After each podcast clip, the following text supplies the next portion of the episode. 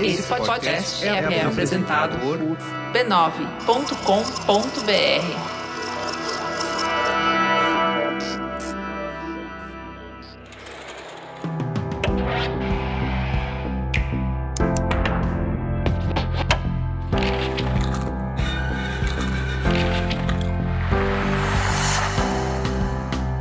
Mamileiros e mamiletes, está no ar o seu espaço semanal de reflexão a partir de produções culturais.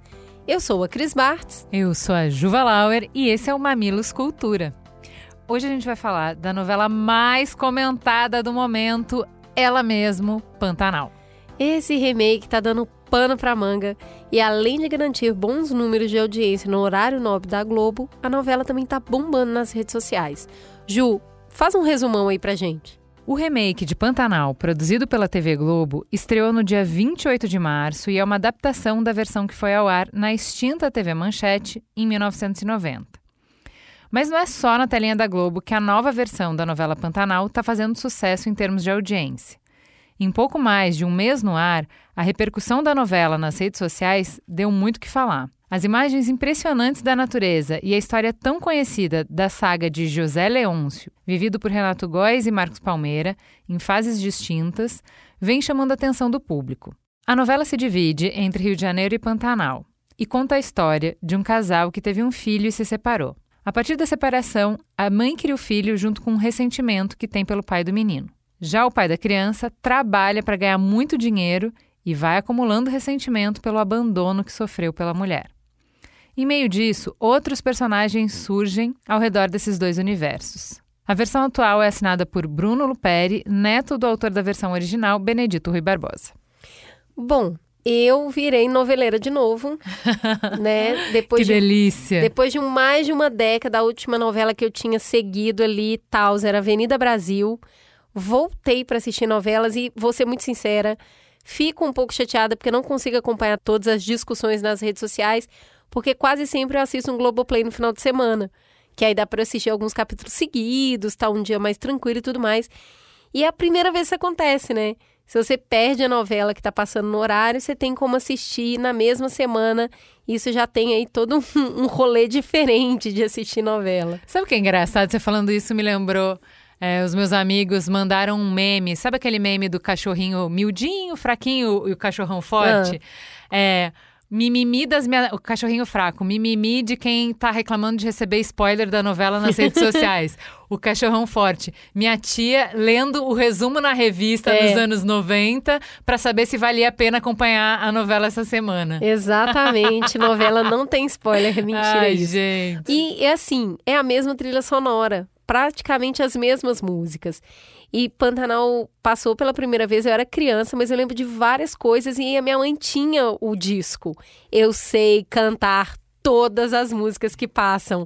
E é uma delícia isso de relembrar. Tem muitas músicas bonitas, tem muitas músicas popular brasileira mesmo, então tem sido uma delícia. Mas eu quero destacar pela primeira coisa aqui o amor e o respeito pela natureza. O Pantanal ele já entrega isso no nome.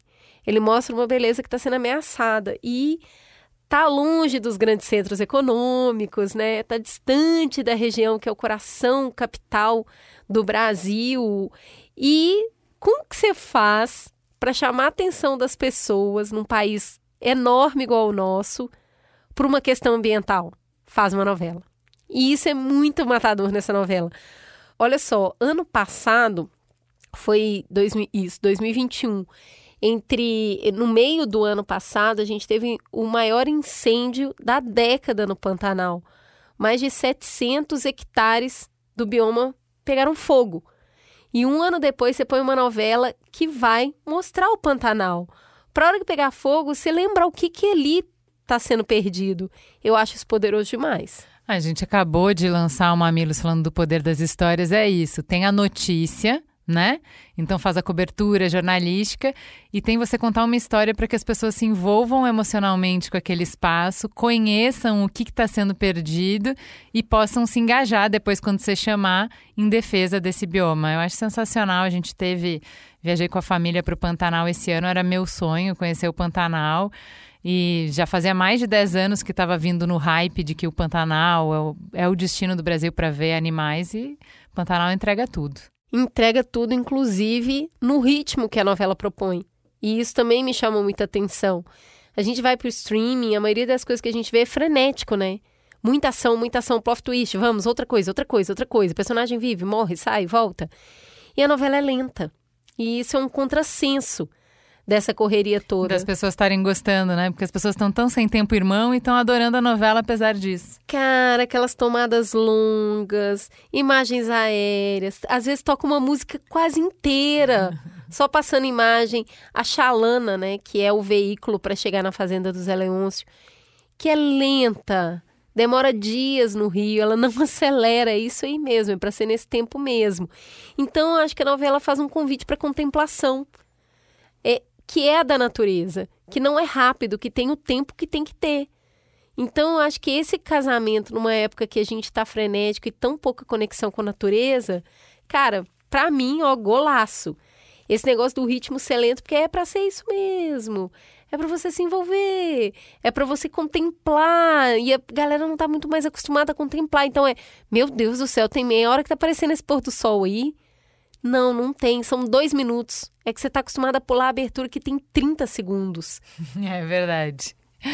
É, falando de ir na contramão, também é muito legal, né? Nesse. A gente tá tão cético, tão é, científico, tão materialista e a novela traz todo esse lado místico, esse mundo encantado, essa coisa sertaneja de raiz dos contos, dos causos, do folclore, né? Puxa vida, são ali tem os personagens que tem dos encantados, né, dos guardadores da natureza.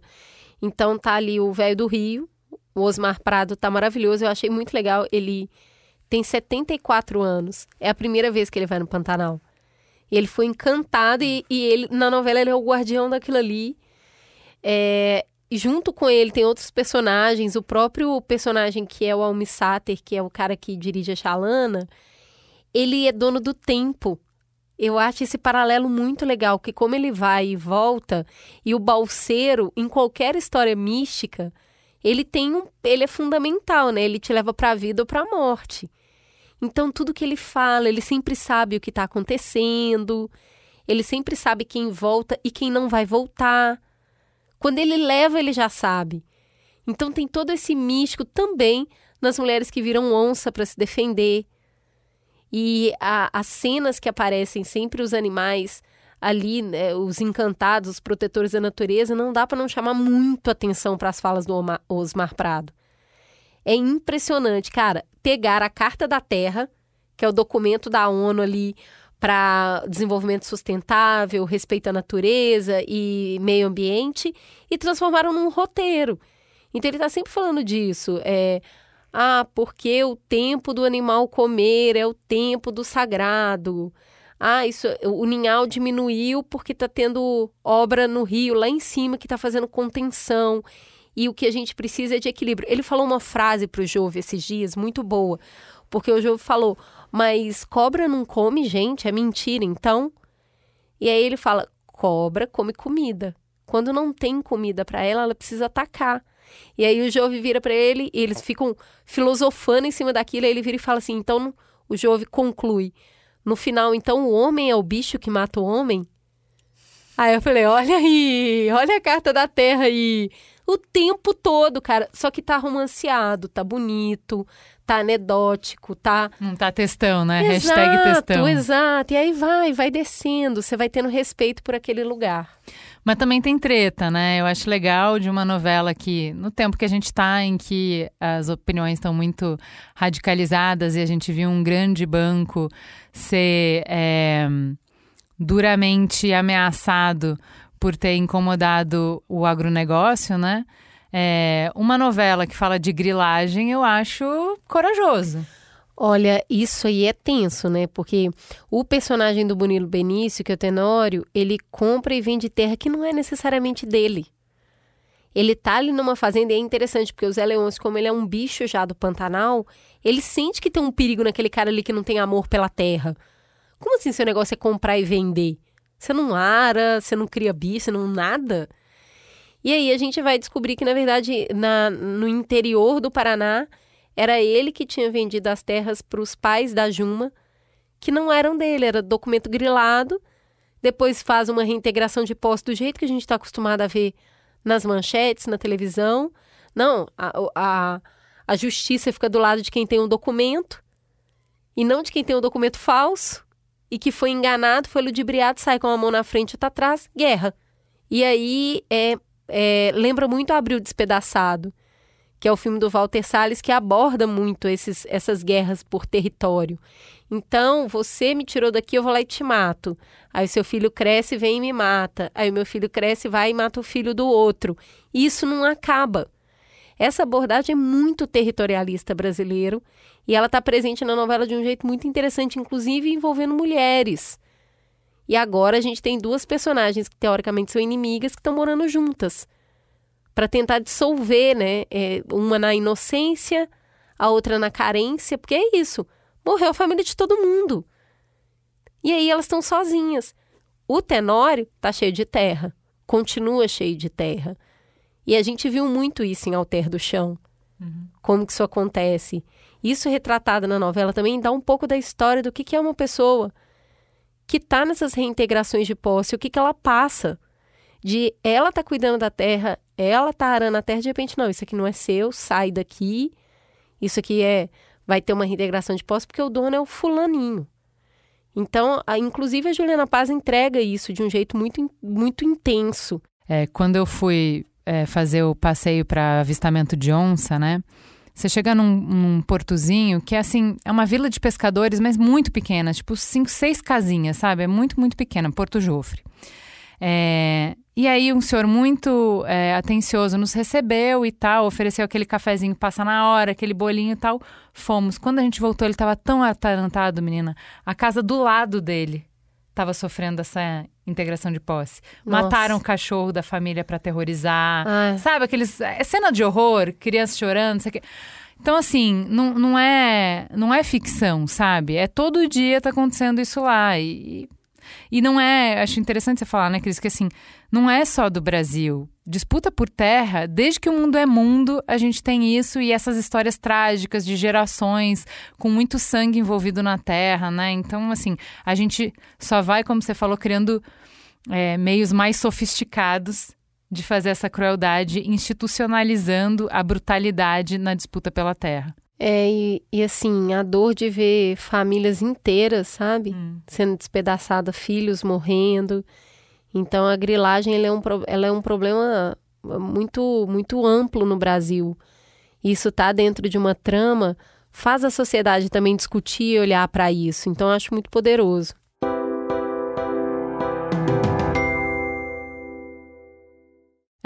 Um outro ponto que acho que é o que também está levantando muita discussão em redes sociais é que é, essa versão da novela trouxe algumas pautas que são bem atuais, né? Homofobia, feminismo, vegetarianismo. Redes sociais tem um pouco de tudo. Tem um pouco de tudo. E de um jeito bem interessante, porque, por exemplo, quando eu fui trabalhar em Pelotas, Pelotas sempre teve esse, esse negócio de falar que tinha muito homossexual, tinha muito gay em Pelotas. E quando eu, eu trabalhei lá bastante tempo, viajava bastante para lá, e era a história de que a cidade tinha bastante dinheiro e os pais conseguiam mandar os filhos estudarem na Europa. Exato. E quando esses filhos voltavam, eles tinham um grau de refinamento que a galera olhava aquilo e falava: Isso não é um homem, é uma mulher. A mesma coisa aqui. Como o Jove ele é criado na cidade, ele tem toda uma outra perspectiva de vida. Quando ele chega na fazenda, o fato dele não querer brigar com o cara, o fato dele não atacar uma mulher. E o fato dele não comer carne, logo, ele só pode ser gay. Não é possível. Então, como ele não corresponde a esse imaginário do homem do campo e até de um homem muito brutalizado e muito tóxico, então isso aí tem alguma coisa de errado com isso. Eu gosto muito da forma como o Zé Leôncio é, é obrigado a encarar o próprio preconceito, porque ele é apaixonado pelo filho, mas paira essa suspeita. E aí a Filó, que é essa personagem que fica intermediando os dois, está sempre. Mas e se ele for? E aí, o que, que você vai fazer? O que, que você vai fazer com esse amor todo que você tem? Aí ele fica, mas ele é?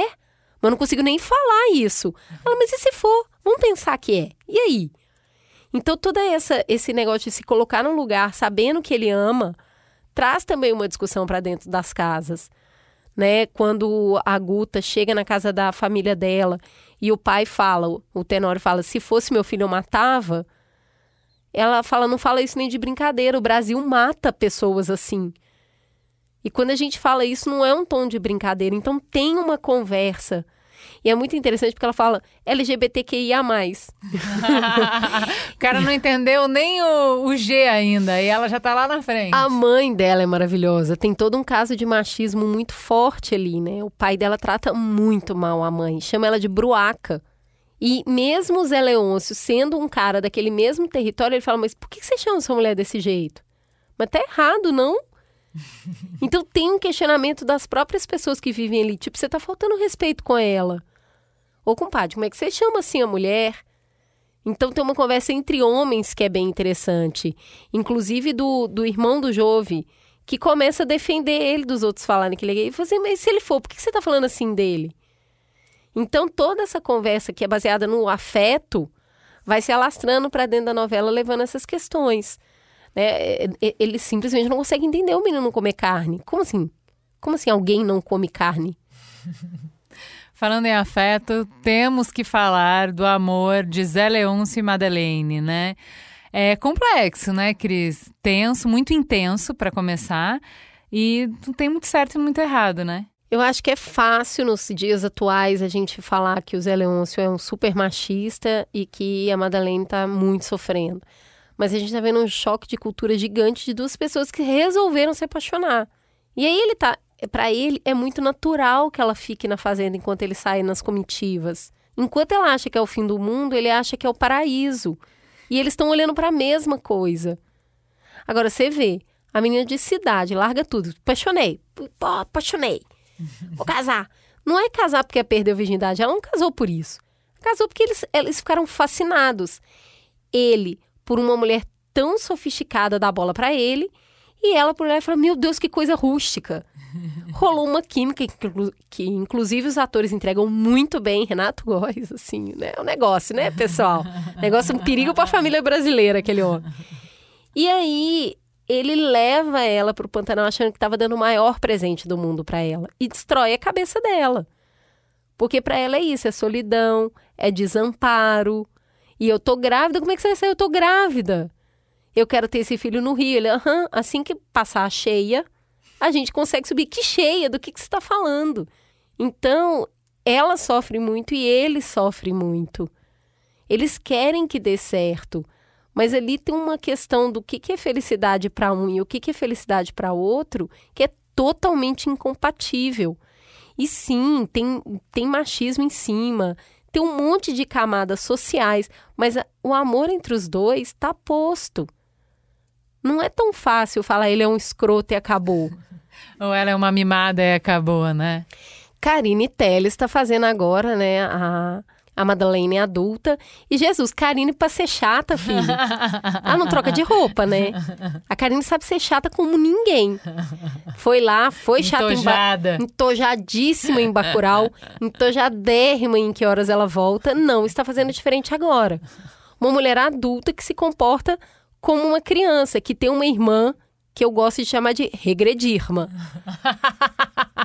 Porque, cara, ai, a irmã ótimo. só vive a vida da irmã. Então, assim, ai, assim, uma família. Nelson Rodrigues demais, né? Nossa, toda bagunçada, toda bagunçada. E, e aí tem esse filho no meio, né? E eu, eu gosto muito do foco no amor dos dois. Porque para ele, ela fez uma coisa imperdoável. Ela foi embora da fazenda com outro homem enquanto ele viajava. Por si só, dentro daquela cultura, ele teria o direito de lavar a honra dele. E ela acha um absurdo que ele tenha pegado um bebê e saído no cavalo para fazer um ritual de bênção da criança.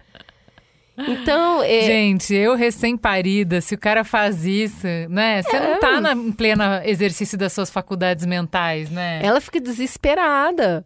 E ele, tipo, mas entendo. como que eu não vou fazer? O meu eu avô entendo ele, fez mas com eu meu entendo pai. ela também. E eu acho que é isso. A cena da Xalana dela indo embora, que ela fala eu estava tão apaixonada por tudo isso e de repente ficou tudo solidão.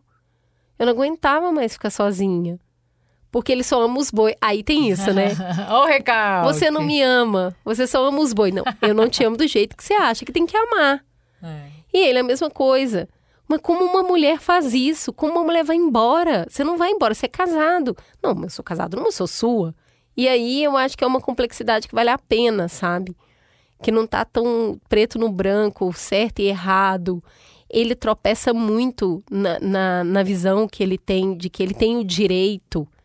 Eu tenho o direito. E ela também se acha no direito. E aí vira uma grande confusão e muita dor. Todo mundo tem razão e ninguém é feliz. Por aí. Gente, Pantanal tá meio caminhando pra metade. Eu tô amando, tô adorando assistir. Vamos ver agora, né? Essa semana acho que começa aí um romance de Juma e Juve.